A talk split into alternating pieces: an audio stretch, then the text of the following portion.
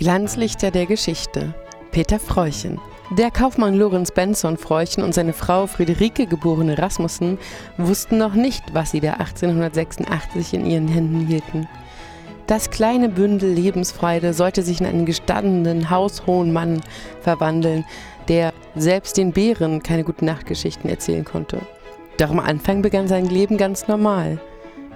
1904 begann er sein Medizinstudium in Kopenhagen. Doch bereits zwei Jahre später begann er als Heizer und meteorologischer Assistent die erste Nordostgrönland-Expedition zu begleiten. Dort traf er auf seine erste Ehefrau, eine Inuit-Frau namens Navarana Mekwapaluk. Sie gebar ihm zwei Kinder, eine Tochter mit dem Namen Pipaluk Jette Tukuminkwak Kasaluk Palika Hager und einen Sohn mit dem klangvollen Namen Mekusak Avatak Gimaxuakok Toranguapaluk. Es ist nicht sicher überliefert, aber anzunehmen, dass die Kinder nicht die einfachste aller Schulzeiten genossen. Nach der Expedition kehrte er vorerst nach Dänemark zurück und arbeitete als Journalist für die linksliberale Zeitschrift Politiken. Er freundete sich mit Knut Rasmussen an, Gemeinsam gaben sie Vorträge über Grönland, planten den Bau einer Handelsstation in der nördlichen Gegend, um sie zu erforschen, Hoheitsansprüche für das dänische Königreich geltend zu machen und um die von der Außenwelt abgeschlossenen Inuit und anderen Eskimo-Völker mit Waren zu versorgen.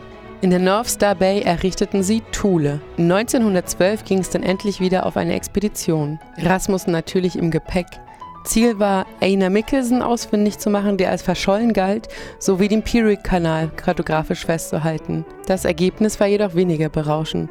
Mikkelsen war längst wieder in der Zivilisation angekommen und weilte unter den Lebenden, und der Peary-Kanal erwies sich als nicht existent.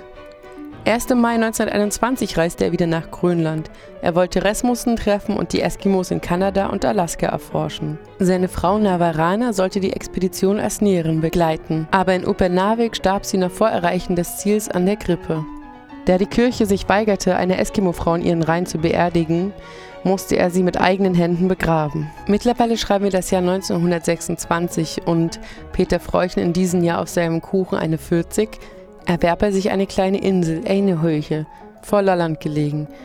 Dort gab es einen kleinen landwirtschaftlichen Betrieb, der durch einen Stadthalter aufrechterhalten wurde. Was als Zeichen einer gewissen beginnenden Dekadenz gewertet werden könnte, sollte später noch einmal von großer Wichtigkeit sein. 1926 war er auf einer weiteren Expedition unterwegs.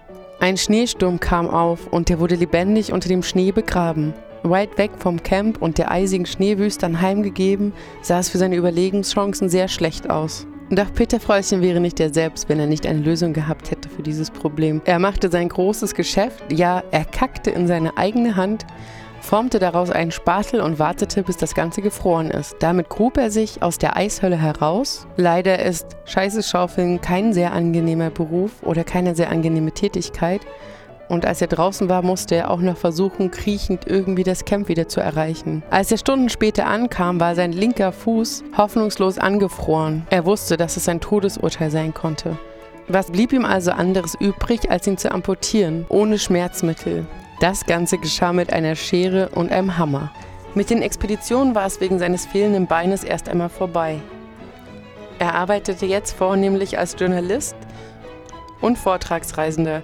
Seine Werke zeichnen sich durch seine humorvolle Schreibweise aus und zeigen die tiefe Verbundenheit, die er mit den Inuit empfand, für seine Zeit damals ungewöhnlich. Auch Gesellschaftskritik an Kirche und Regierung kam nicht zu kurz. Zwischen 1932 und 1933 verschlug es ihn nach Hollywood. Anlass war die Verfilmung seines Buches Der Eskimo. Er bekam gute Kritiken und sogar einen Oscar. Als die Wirren des Zweiten Weltkriegs sich immer mehr ausbreiteten, auch schließlich Dänemark erreichten, als das Dritte Reich begann sich auszubreiten und sich immer mehr Vorboten des Zweiten Weltkrieges abzeichneten, begann Freuchen Flüchtlinge aufzunehmen auf seiner Insel Enehoye. Aufgrund dessen und aufgrund seiner Widerstandstätigkeit in Bezug auf das Schreiben wurde er festgenommen und zum Tode verurteilt. Doch ihm gelang die Flucht aus dem Gefängnis. Er sprang über den Stacheldrahtzaun und in einem kleinen Ruderboot überquerte er das Meer bis nach Schweden, wo er erneut vielen Menschen half zu fliehen, diesmal bis nach Schweden selbst. Als die Situation zu brenzlig wurde, wanderte er nach Amerika aus. Er lebte jetzt in New York, mitten in Manhattan. Und ein Sommerhaus in Connecticut ließ er sich auch nicht leben. 1956 nahm er an der ersten amerikanischen Quizshow teil, die es jemals gab, und gewann ein Vermögen damals 64.000 Dollar. Wie aus der Pistole geschossen kamen seine Antworten, aber dennoch voller Bescheidenheit. Ein Video dieser Sendung ist auch im Internet zu finden. Doch ein Jahr später schließlich sollte der Unbezwingbare doch bezwungen werden, von höheren Kräften.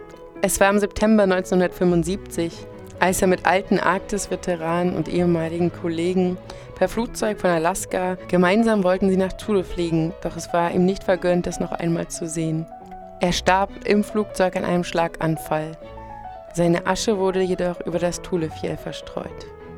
In Gedenken hören wir Avalon Town von den Clickord Club Eskimos aus dem selben Jahre wie sein Film 1928.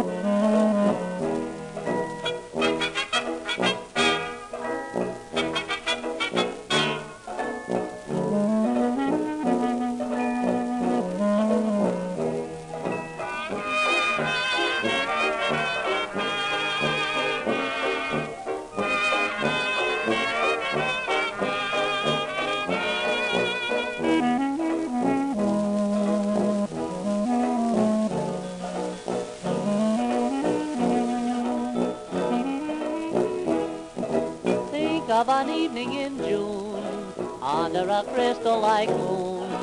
Think of an old Spanish tune. You're in Avalon town, closing your eyes for a while. Picture a tropical isle, studded with flowers that smile. You're in Avalon town. Romance lingers through every hour. Romance beckons with all about old Captain Kidd. Think of the chest that he hid. Dream that you've opened the lid. You're in Avalon town.